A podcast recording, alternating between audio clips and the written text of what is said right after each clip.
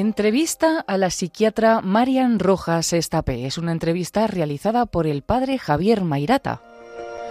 Tuvo lugar dentro del programa Hay mucha gente buena.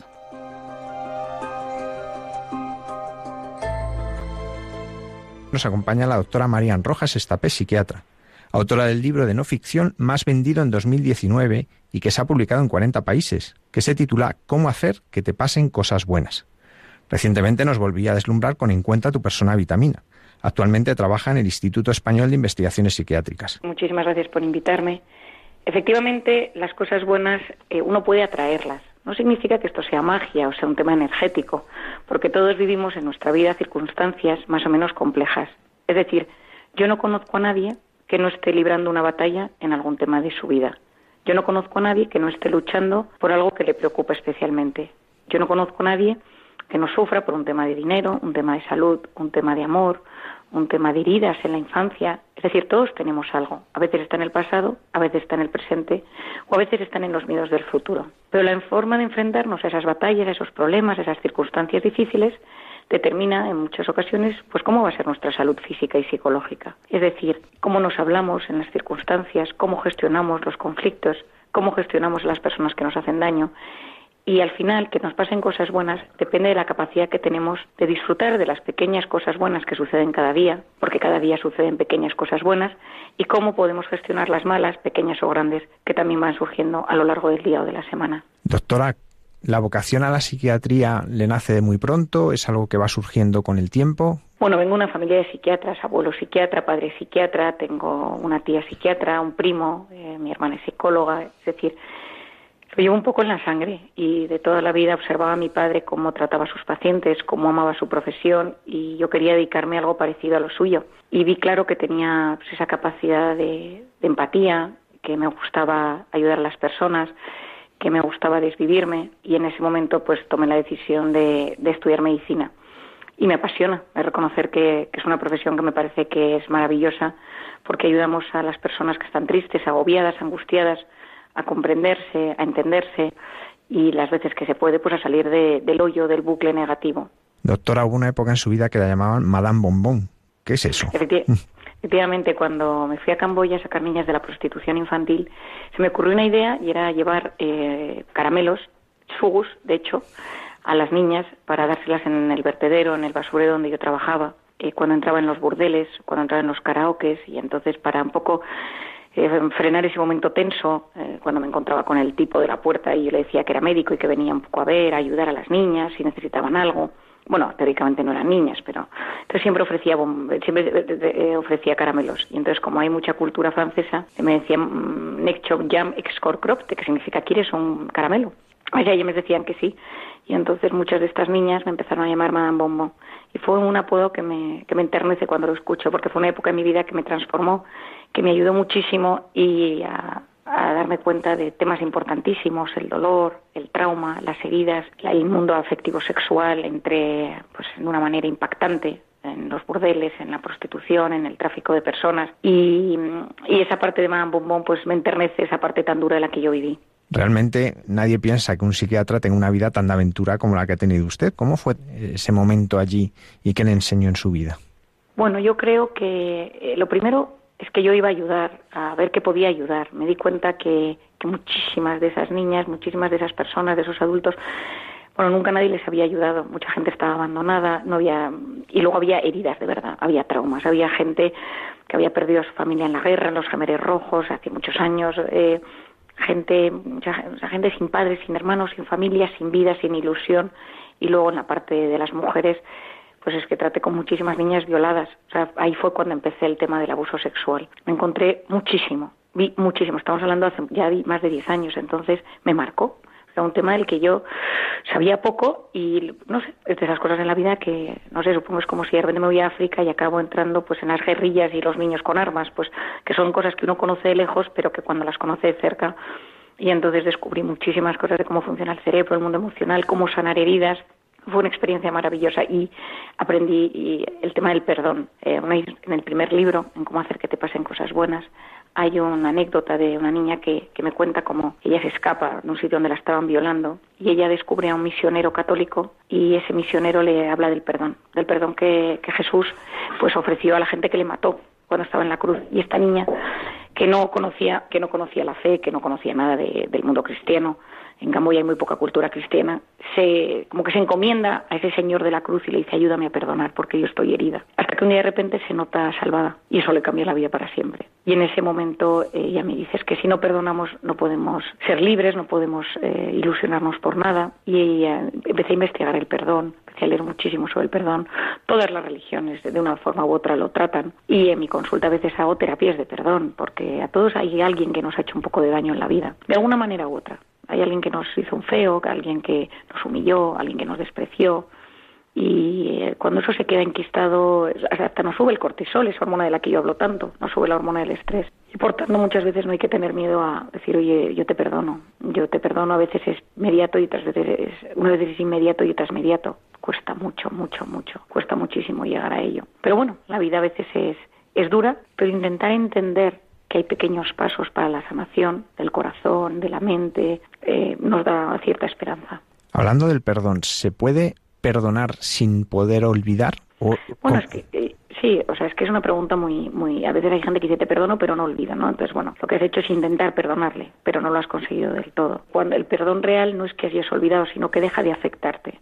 Yo siempre digo que perdonar es ir al pasado y volver sano y salvo. Significa que has mirado hacia atrás, has visto la herida pero no se ha vuelto a abrir y te has vuelto a desangrar observándola, sino que has visto la herida y has dicho, bueno, pero ya está, pasó, estás en sus circunstancias e intentando comprender a la persona que te hizo daño, es mucho más fácil que, que seas capaz de superarlo. Doctora, usted constantemente ve las heridas afectivas, las heridas del corazón, ¿se pueden superar? ¿Se pueden sanar? Bueno, ese es mi, ese es mi propósito vital, ayudar a que la gente las supere. A veces sí, a veces cuesta mucho, pero yo siempre lucho por ello, siempre lucho por esas heridas.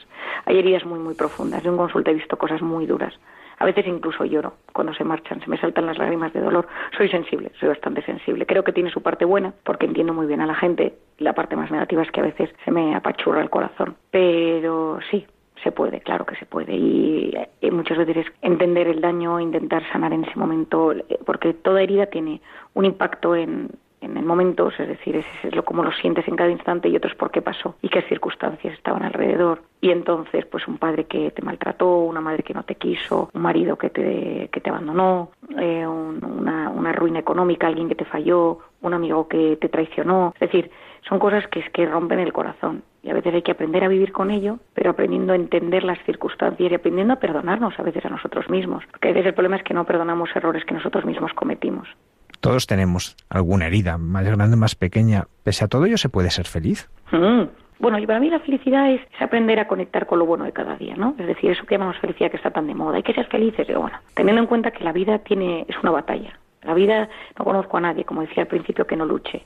Pero cuando partimos de esa base, ser felices consiste en unas expectativas moderadas e ir lográndolas poco a poco. Quiero conseguir esto, quiero tener ilusiones, ir poquito a poco cubriendo esas ilusiones. No hay felicidad sin ilusión. Y luego también es, aprender a conectar, pues que cada día pues pasa una pequeña cosa buena y esa cosa buena pues la disfruto. Pues algo con uno de mis hijos, pues lo disfruto. Luego quizá al cabo de un par de horas me den una mala noticia, pero he tenido un rato bueno. Y a mi cerebro y a mi organismo le he dicho, oye, hoy has tenido un rato bueno y luego has tenido un rato malo. Pero no puedo vivir siempre en modo alerta pensando que todo va a ser negativo.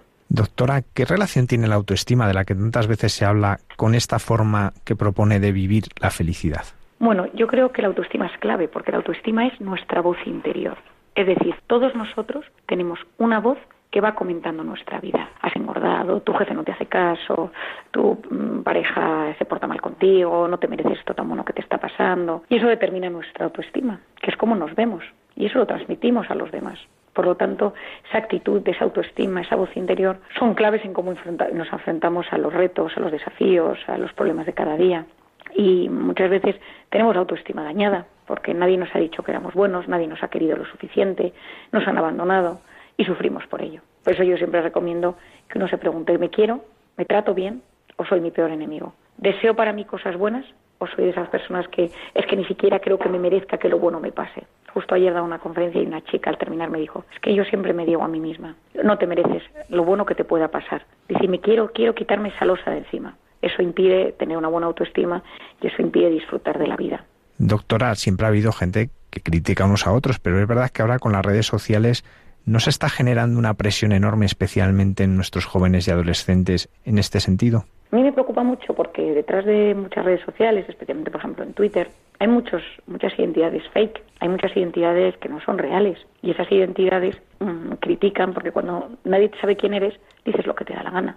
Da igual que hieras a los demás. Y como nadie protege esto, como no hay nadie defendiendo pues que haya una cultura de la concordia, de una conversación sana, que de, mm, de, una, de un debate desde, desde el respeto, da igual, lo que importa es lo que yo siento. Y yo lo siento desde una identidad que muchas veces nadie conoce y por lo tanto no pienso al respecto. Vivo base de gratificaciones instantáneas.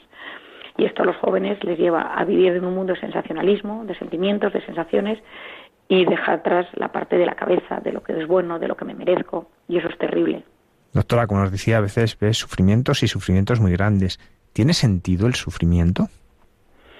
Bueno, yo me lo he planteado muchísimas veces. yo, perdí un hermano y yo observé, vi, presencié durante mucho tiempo el dolor terrible en mis padres. Mi hermana, hermana del alma, pues una de mis hermanas, perdió un bebé justo antes de la pandemia. Un bebé que ya había nacido, falleció. Se le paró el corazón. Y, y ese dolor, tanto de ella como de toda la familia, yo me preguntaba, es que no puede ser, ¿no? O sea, pero yo creo que es el, dolor y el sufrimiento son los grandes incógnitas de la vida. Es decir, eh, el dolor existe, el sufrimiento es, como dicen, más opcional. Es decir, como yo me tomo eso. Hay gente, otro día conocía una, una madre que había perdido a su hija en cáncer y con una, con una capacidad de entereza y que me decía, bueno, Mariano, o sea, pues a seguir adelante. Es que a todo el mundo le pasan cosas, hay que, tengo que estar muy unida a mi marido, tal, bueno, con una, con una capacidad que, bueno, a mí me sorprendió en positivo, lógicamente. El sufrimiento a veces cuando llega nos, nos nubla, nos bloquea, pero a veces cuando echamos la vista atrás nos damos cuenta que detrás de ese momento de sufrimiento lo que había era un necesitabas este golpe, necesitabas darte cuenta, necesitabas bajar de, pues no sé, a veces nos, nos cuesta ser empáticos, nos cuesta acercarnos a los demás, vivimos en, el hiperactivismo de la vida y los golpes más duros eh, de repente te, te bajan a la tierra. En otras ocasiones no los entendemos y simplemente es aprender a convivir con ellos e intentando que de ellos aprender algo, ¿no? De los momentos más duros, incluso de mi propia vida, pues yo he sacado, yo he sacado cosas buenas. Yo escribí el primer libro en un momento de enorme dolor y sufrimiento.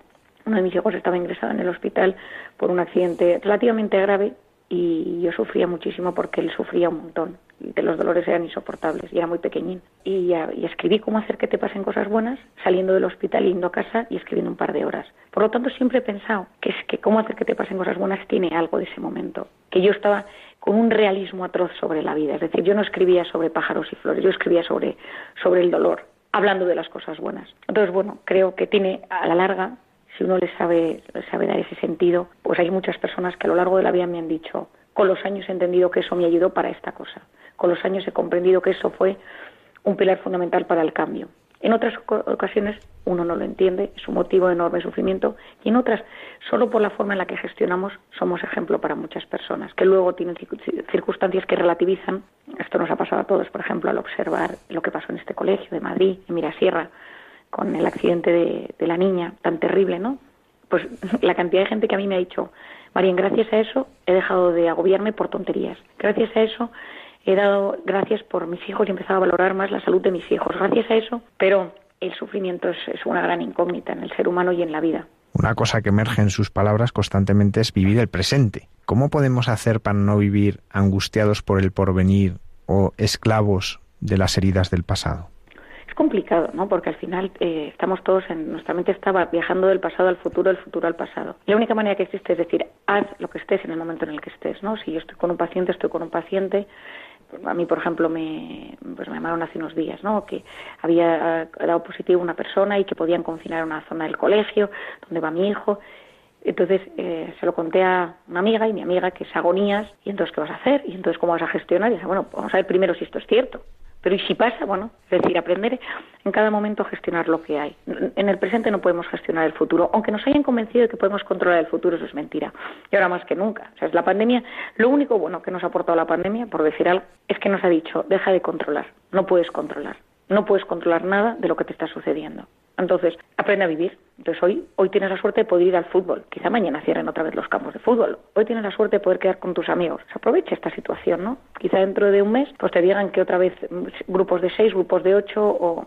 Es decir, ese momento en el que estamos en es el que podemos conseguir sacar nuestra mejor versión y trabajarla en ese momento y frenar el mundo de las pantallas. Es decir, parte del agobio es que vivimos ultra conectados a pantallas. Y entonces, yo debo soltar el teléfono y decir, bueno, vamos a ver, en este momento, ¿qué estoy haciendo? Estoy yendo a la compra, estoy yendo a, a, trabajar, estoy yendo a una reunión, estoy yendo a recoger a mis hijos al colegio. Pues eso es lo que estoy haciendo. Y no te falta hacer 34 cosas más, escuchando audios, como un aprovechamiento del tiempo Siempre digo que las pantallas nos han engañado haciéndonos ver que, aprovechamos el tiempo a todas horas, porque parece que estamos siendo súper efectivos y súper eficientes. Muchas veces lo que estamos haciendo es una huida hacia adelante, porque nos da miedo conectar con el presente. Ahora que van a crear todo lo del metaverso, esto que cuentan, que vas a poder vivir en una vida virtual, a mí me preocupa muchísimo, porque es todavía desconectar más de la realidad, que es dónde estás tú, dónde está tu salud, dónde está tu corazón, dónde están tus ilusiones, y lo otro es a base de gratificaciones instantáneas que a la larga nos hace mucho daño.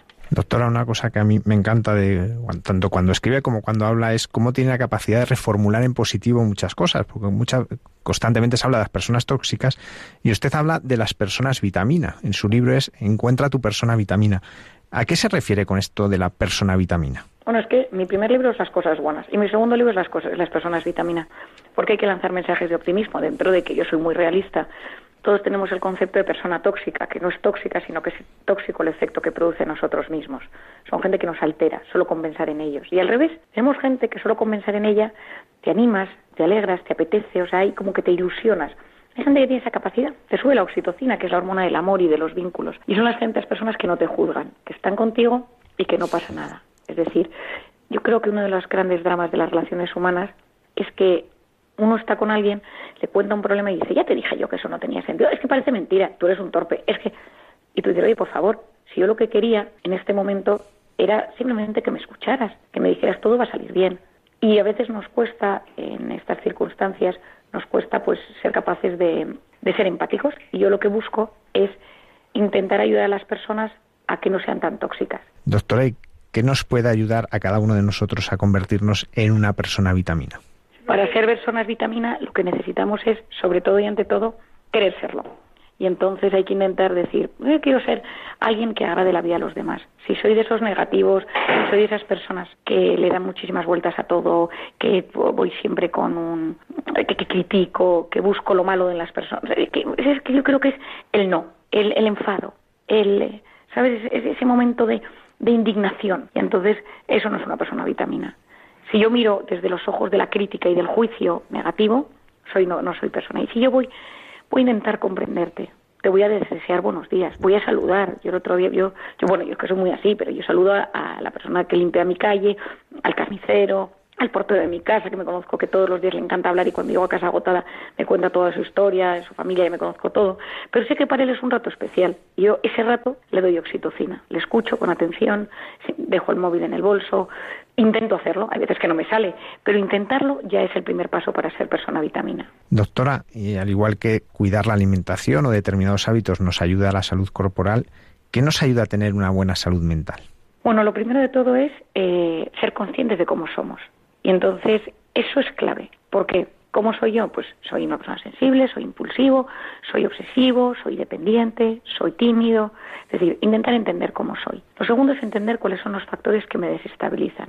Los factores de estrés, es decir, pues el dinero, la salud, mi suegra, mi suegro, mi cuñado, mi jefe, mi no sé, es decir, entender qué es lo que me altera y entender cómo soy yo, en una buena versión y en una mala versión y tener la capacidad de ser consciente de decir, uy, se me está yendo de las manos, me estoy poniendo mal, esto va a sacar mi parte mala, me voy a bloquear, voy a tener ansiedad, me voy a poner agresivo.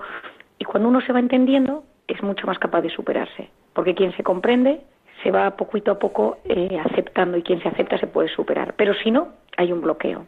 ¿Qué lugar ocupa la fe en esta salud mental? Bueno, hay estudios muy interesantes sobre que la gente con fe de diferentes religiones que practica, que va pues, a sus reuniones, a sus eh, ceremonias, a sus misas, es gente con mejor salud. De hecho, hay muchísimos estudios en, revistas internacionales, especialmente en Estados Unidos, al respecto. Es decir, eh, la parte de la gran angustia de la vida es que algo malo nos puede pasar y la gente que tiene fe cree que hay alguien, hay algo, hay un ser superior, depende del cristianismo, el islam, el judaísmo, el budismo, cada uno según lo suyo, que bueno, que la gente puede, la gente puede conectar con lo grande, ¿no?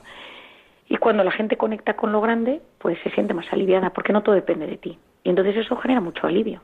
Y la gente con fe muchas veces sobrevive las circunstancias nefastas y duras de la vida de forma mucho más, de forma mucho más pacífica, de forma, de forma mucho más.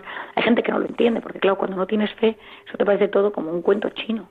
Pero la gente que tiene fe y que sabe y que se siente, pues la gente cristiana que se siente hija de Dios o hijo de Dios y dice, bueno, es que a mí soy una persona que me quiere y me da paz. Y eso, pues ayuda y en salud mental se ha visto que la gente pues que también sentirse parte de un grupo, parte de una comunidad, mmm, vas a un grupo pues de, tus grupos de oración, de tus grupos de, de, formación teológica, sea tu religión la que sea, te sientes parte de algo y sentirte parte de algo grande siempre ayuda a, afrontar mejor las circunstancias. Doctora, para concluir, y, y el silencio, vivimos en una sociedad tan ruidosa que ¿qué lugar ocupa el silencio para tener una buena salud mental? Pues yo he leído muchísimos libros sobre el silencio. De hecho, hay un libro del cardenal Sara sobre el silencio que me impactó. Hay una película también sobre el silencio de un, de un grupo de monjes, eh, me parece que son trapenses o neitinos, en Francia, que observas cómo viven en silencio. Es alucinante porque es una película en silencio. Entonces la ves un rato y es más o menos todo el rato lo mismo, ¿no? Pero el silencio nos ayuda a conectar con lo más profundo de nosotros. Al principio aparece esa voz interior negativa muchas veces, aparecen los miedos, los fantasmas, pero cuando aprendes a gestionar ese silencio, sales del mundo de la pantalla. A veces también conectas con, con lo bueno de la vida, observas de otra manera. ¿Qué nos ha dado la pantalla? Que no estemos nunca en silencio, porque siempre hay algo. Da igual que sea el silencio de sonido, que el silencio mental, es ese silencio, ese ruido mental constante. Yo lo recomiendo muchísimo. Momentos al día que no haya nada. Simplemente una respiración profunda, pensar en alguien a quien quieres, quien tenga fe, que rece algo, quien, quien le guste. Hay gente pues, que piensa en sus animales, en sus perros, en sus. que cada uno conecte con lo que quiere. Pero que eso ayuda muchísimo a sacar lo mejor que uno lleva dentro. Doctora Marian Rojas, estapé psiquiatra y autora de diversos libros, además de conferenciante, muchísimas gracias por todo lo que nos enseña para vivir bien a través de sus obras. Muchísimas gracias por esta entrevista y un gran abrazo a los oyentes de Radio María.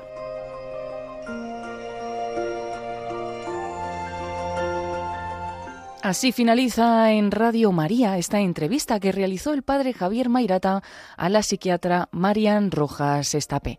Tuvo lugar dentro del programa Hay mucha gente buena.